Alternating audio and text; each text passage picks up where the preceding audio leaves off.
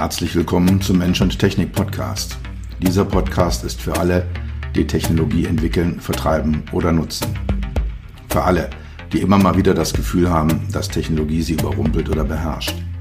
Für alle, die verstehen wollen, was Technologie mit uns macht und wie wir unser Leben zurückbekommen. Dieser Podcast ist für die, die Technologie sexy machen wollen. All die Produktentwickler, Designer, UX-UI-Profis, Produktmanager, CTOs, CEOs und für dich. Mein Name ist Dr. Peter Röska, für meine Freunde auch Dr. Peter. Ich bin dein Gastgeber und freue mich, dass du dabei bist. Als Berater im Bereich Mensch und Technik erfahre ich oft, wie verliebt Techniker in ihrer eigenen Entwicklung sein können, wie sehr sie das mögen und ja auch mit gutem Recht mögen, was sie da gemacht und was sie da getan haben. Ein äh, Beispiel aus meiner beruflichen Vergangenheit. Äh, ich habe ein HMI-Projekt für einen, äh, für den großen amerikanischen Motorradhersteller gemacht und es war das erste Mal damals, dass ähm, ein, ein Touchscreen, ein komplexes Navigationssystem, ein komplexes HMI, Human Machine Interface, auf einem Motorrad äh, untergebracht werden sollte. Und äh, wir haben sehr lange in, daran entwickelt, wir haben sehr lange daran gearbeitet. Am Ende bin ich in die USA geflogen, um äh, vor Ort äh, eine Studie zu machen, das entsprechend mit den Kollegen vor Ort äh, mal genauer anzuschauen, was denn eigentlich gelaufen ist und wo wir denn stehen. Der Eindruck war relativ schnell, dass das so nicht funktionieren würde. Der Touchscreen selber war nicht das Problem, sondern die, ja, ich sag mal Bedienhebelchen, äh, so kleine Knäufchen, Schalterchen, Wippen, die oben am Lenkrad befestigt waren, damit man eben nicht während der Fahrt diesen Touchscreen nutzt, sondern dass man das halt eben mit den Händen an, am, am Lenker durchführen kann. Und der Projektleiter führte mir vor, wie man super einfach ähm, durch alles durchkommt, wie man mit dieser Anordnung von, von Eingabestellteilen unglaublich schnell und zielgerichtet alles Mögliche mit diesem Gerät machen konnte. Und mein Eindruck war sofort, okay, der kennt das Ding in- und auswendig, der hat es selber entwickelt, der liebt es, der kann das. Aber 99 Prozent der anderen Menschen, also eigentlich der gesamte Rest der Menschheit, würde damit so nicht klarkommen. Es hat mich dann eine ganze Menge Überzeugungsarbeit gekostet, äh, das Thema nochmal komplett neu anzudenken, komplett neu zu überarbeiten. Es ist aber ein schönes Beispiel dafür, wie ein Homo technicus, wie Alan Cooper sagt in seinem Buch The Inmates Are Running the Asylums, also ein äh, ein, ein äh, Homo technicus, ein, ein Mensch, äh, der die Technik im Fokus hat, der technisch denkt, sich von dem Rest der Menschheit unterscheidet. So ein Homo technicus ist eine sehr spezielle Spezies, der anders denkt, der anders handelt, der Informationen anders aufnimmt, anders verarbeitet und auch ähm, an der Lage ist, ähm, die Themen anders umzusetzen. Problem beim Homo technicus ist, er sitzt vielfach an den Schaltstellen der Technologieentwicklung. Und äh, wenn so ein Mensch mit einem, ich sag mal, etwas anders verschalteten Hirn Technologie entwickelt und äh, sie dann auf den Rest der Menschheit loslässt, dann kann das zu erheblichen Problemen führen. Als äh, Keynote-Speaker ist es mein Ziel, meine Zuhörer emotional zu berühren, zu begeistern und zu verändern. Und äh, ich spreche über komplexe Themen, über das Verhältnis von Mensch zu Technik und äh, reduziere diese Themen dann immer gerne auf wenige einfache Fokuspunkte, die meine Zuhörer mitnehmen können und äh, die einen Mehrwert für meine Zuhörer darstellen, damit sie da entsprechend was mit rausnehmen.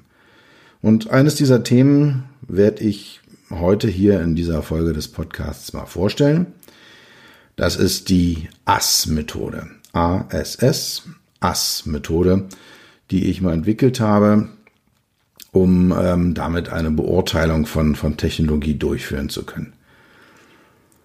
Technologie hat zwei dicke Probleme. Sie ist schwer zugänglich und sie macht süchtig. Und äh, das hört sich jetzt an wie ein Widerspruch, also als ob die schwere Zugänglichkeit und äh, das Süchtigmachen gegeneinander arbeiten würden, aber im Gegenteil, ich habe häufig das äh, Gefühl, dass es auch noch verschlimmernd Hand in Hand miteinander läuft. Wir als Menschen haben uns erheblich verbogen, um mit Technologie umgehen zu können. Wir machen Dinge, die nicht natürlich sind, die nicht normal sind, die nicht dementsprechend, was wir äh, normalerweise tun würden oder lassen würden.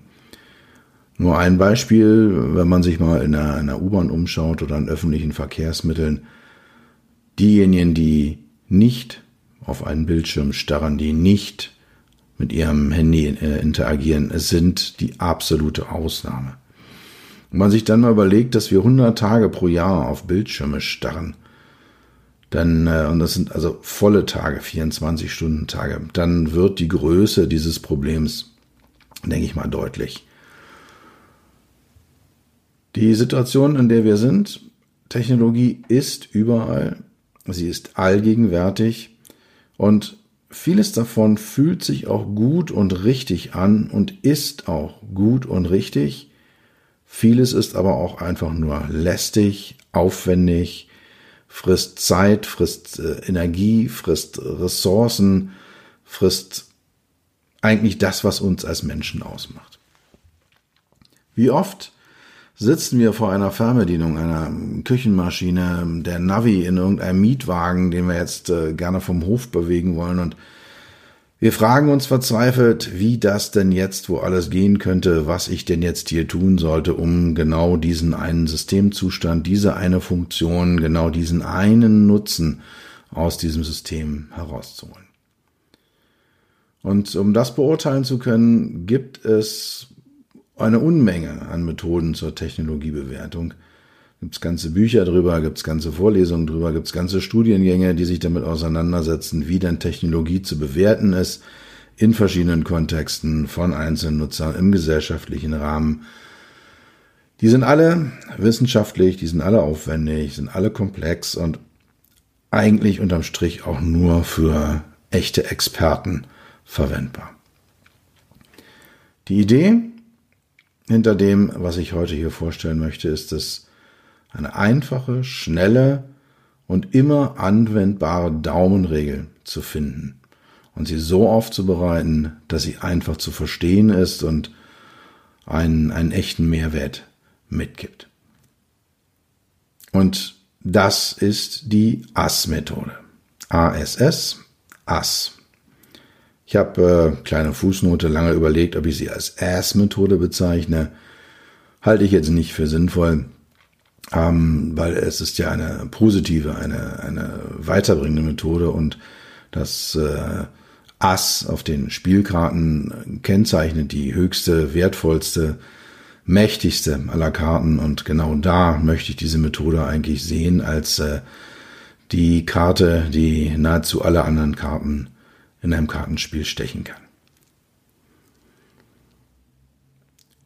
Technologie hat oft versprochen, dass alles schneller wird. Jetzt sei mal ehrlich, schau mal genau hin. Hast du mehr Zeit, weil du mehr Technik in deinem Leben hast?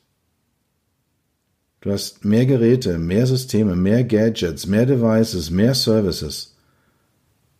Hast du wirklich mehr Zeit in deinem Leben? Geschwindigkeit ist in der Technologieinteraktion ein absolut sinnvoller Parameter.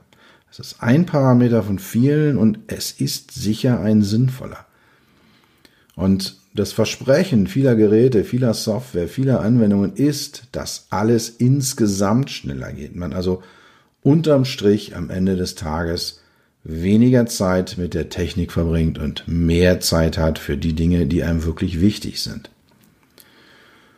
Und am Ende geht es um die Zeit, die ich wirklich und insgesamt einspare. Was häufig passiert ist, dass im Rahmen eines Kernprozesses eine Optimierung stattfindet, ich sehr viel Zeit spare, aber diesen Kernprozess, den muss ich lange vor und lange nachbereiten.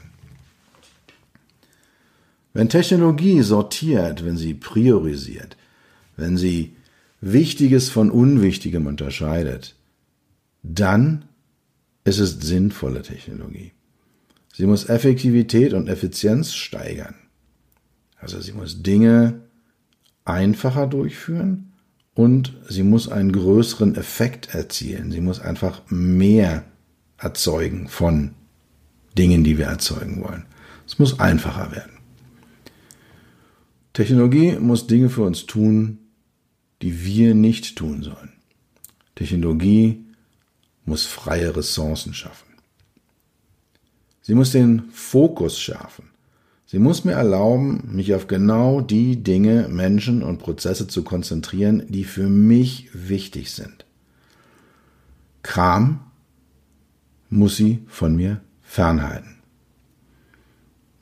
Also, das A in Ass steht für Aufräumen. A wie Aufräumen. Räumt Technologie mein Leben auf oder müllt sie mich zu? Ein paar von euch kennen vielleicht diese kleine gelbe Kaffeetasse, die im Auto aufleuchtet, wenn man für das Fahren zu müde wird. Als ich Ende der 90er Jahre beim Daimler war, habe ich mit meinem Team Testfahrer mit Elektroden beklebt, von oben bis unten und wir haben diese Testfahrer dann die ganze Nacht im Oval fahren lassen. Es war eine Teststrecke dieses Autoherstellers und äh, die hatten wir für uns ganz alleine. Und äh, es war im Prinzip das Imitat einer dreispurigen Autobahn, die im Oval angelegt war. Und ähm, da konnten wir die Leute die ganze Nacht in diesem Oval immer herumfahren lassen. Für uns als äh, Versuchsleiter waren das harte Nächte, in so einem kahlen Raum am Rande dieser Strecke sitzen, die ganzen Aufzeichnungsgeräte im Auge behalten, die, die Fahrleistung im Auge behalten, auch die Fahrer zu beobachten, damit wir auch eingreifen können, wenn, wenn was schief geht oder auch die Fahrten abbrechen können, bevor dann jemand beim Fahren einschläft. Wir wollten herausfinden, was passiert, wenn Menschen am Steuer müde werden. Und äh, das ist nicht trivial, weil es äh, passieren diverse Dinge bei Menschen, die bemerken, dass sie müde werden. Entweder lassen sie sich in die Müdigkeit, in den Schlaf hineingleiten, oder, und das ist das, was beim Autofahren allermeistens passiert, es findet eine Eigenaktivierung statt. Also die Menschen aktivieren sich selber, äh, damit sie weiterfahren können. Und äh, das führt dann am Ende dazu, dass äh, wir das haben, was man als Sekundenschlaf häufig bezeichnet. Also das schlagartige Abfallen der Aufmerksamkeit und das schlagartige Einsetzen des, des Schlafes. Die Frage war, welche der vielen, vielen Parameter, die wir gemessen haben, sind zuverlässig genug, valide genug, wie der Wissenschaftler sagt, um für einen Einschlafwarner in Frage zu kommen. Und das war damals die Grundlagenforschung, die wir betrieben haben für diese Einschlafwarner. Und die retten jeden Tag Leben. Autonome Autos werden laut einer McKinsey-Analyse 90 Prozent weniger Unfälle haben. Das werden voraussichtlich, voraussichtlich genau die 90 Prozent aller Unfälle sein, in denen menschliches Versagen eine entscheidende Rolle spielt. Es passiert eigentlich heutzutage nicht mehr, dass ein Auto, an einem Auto die Bremsen versagen, dass äh, ein Kotflügel abfällt, ähm, dass es explodiert. Das, das passiert eigentlich nicht mehr. Von daher sind die technisch bedingten Unfälle sehr, sehr stark zurückgegangen. Das äh, menschliche Versagen spielt die entscheidende Rolle bei den allermeisten Unfällen. Flugzeuge sind durch Technologie sehr sichere Verkehrsmittel, obwohl sie ja als schwerer als Luft sind, äh, trotzdem in der Luft fliegen. Wir haben einen, einen enorm dichten, normalerweise einen normalen, äh, einen sehr dichten äh, Flugverkehr mit sehr vielen äh, verschiedenen Fluggeräten, gerade beim, beim An- und Abflug aus Flughäfen. Das ist ein extrem komplexes Geschehen, was dort stattfindet. Und trotzdem ist Fliegen dank der Technologie eine sehr, sehr sichere Art der Fortbewegung. Ein weiteres Beispiel sind äh, Medizingeräte, die im Normalbetrieb eigentlich nie kaputt gehen. Und selbst wenn sie das tun, gibt es Vorschriften, die gehen bis dorthin, dass bei bestimmten Geräten immer ein zweites in so und so viel Metern Entfernung maximal äh, entfernt stehen muss, damit es sofort ersetzt werden kann, wenn da irgendein Beatmungsgerät oder eine Infusionspumpe oder ähnliches kaputt geht. Was aber, wie gesagt, aufgrund der, der technologischen Auslegung eigentlich nie passiert. Sensoren, künstliche Intelligenz können Naturkatastrophen vorhersagen, Erdbeben, Tsunamis, Vulkanausbrüche. Und sie retten damit Leben. Und eine weitere Technologie, die eventuell Leben retten kann, ist die Corona-App. Äh, auch ein Stück Technik, was dazu geschaffen worden ist, äh, die Welt ein Stück sicherer zu machen. Also, wir hatten A wie Aufräumen vom Ass. Damit ist das erste S Sicherheit. Macht Technologie mein Leben, das Leben anderer oder ganz allgemein diesen Planeten sicherer? Passieren weniger Unfälle? Haben die Unfälle weniger Folgen, sterben weniger Menschen. Und wenn das so ist, dann handelt es sich um sinnvolle Technologie. Und am Ende darf Technologie auch einfach nur Schönheit schaffen. Liebe, Tiefe, Wahrhaftigkeit. Sie verschafft mir Zugang zu Menschen. Sie erlaubt mir die Kommunikation mit meinen Lieben, wenn ich am anderen Ende der Welt bin. Ich kann auf Kunstwerke zugreifen. Spotify, Deezer, Apple Music und wie sie alle heißen, die machen das mit Musik. Und auch mit diesem Podcast hier. E-Book-Reader machen eine große Menge an Literatur, Unterhaltungsbücher, Fach, Sachliteratur, Klassiker, Modernes und Triviales zugänglich. Ich habe auf meinem Kindle ungefähr 350 ungelesene Bücher drauf äh, nein, Quatsch, 350 gelesene Bücher und 100 ungelesene Bücher, 450 Bücher im Format eines schmalen Taschenbuches. Das empfinde ich als eine sehr, sehr positive Technologie. Also, wir haben nochmal ein S, das zweite S von Ass. Diesmal steht es für Sinnlichkeit. Fragt euch bei jeder neuen Technologie, ist das jetzt ein Ass. Also Aufräumen, Sicherheit, Sinnlichkeit. Im Idealfall erfüllt eine Technologie alle drei Kriterien. Aber wenn am Ende ein Kriterium erfüllt wird, ist das schon mehr als ausreichend. Wir sind als Menschheit einen langen und erfolgreichen Weg gegangen. Das Leben ist heute besser als je zuvor. Wir leben länger, gesünder, sicherer als jemals zuvor in der Menschheitsgeschichte. Wollen wir das aufgeben für ein bisschen Datteln am Handy? Uns unserer Technologiesucht hingeben? Der Sucht nach einer Technologie, die noch nicht mal wirklich gut ist? Du hast diesen Podcast bis hierher gehört. Ich baue auf deinen Verstand und deine Intelligenz. Das bekommen wir hin. Und dieser Podcast ist ein Teil davon.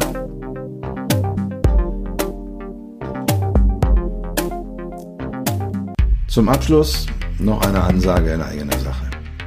Dies ist die letzte Folge, die vor den Weihnachtsferien erscheint. Ich mache zwei Wochen Weihnachtspause da werden keine neuen Folgen erscheinen. Wir werden am 7. Januar zurück sein. Bis dahin werde ich weitere Folgen planen und aufnehmen. Wir sind am Ende eines unglaublich verrückten Jahres angekommen. Vor einem Jahr hätte keiner gesagt, dass 2020 so verläuft, wie es verlaufen ist. Ich wünsche dir trotz allem eine super tolle Erholung bei Weihnachten Hör die alten Folgen nochmal rein, hör bei Kollegen in die Podcasts rein. Schreib mir eine E-Mail, melde dich auf LinkedIn, gib mir Feedback und alles Gute. frohe Weihnachten. Das war's für heute. Ich bedanke mich dafür, dass du Zeit mit mir verbracht hast. Ich hoffe, du konntest etwas mitnehmen und etwas für dich tun, was dir keiner mehr nehmen kann. Für einen weiteren Austausch findest du mich auf LinkedIn, auf meinen Webseiten www.peter-röska.com und www.beyond-hmi.de. Schreib mir eine Mail unter podcast at beyond-hmi.de. Bis zum nächsten Mal, pass auf dich auf und bleib gesund.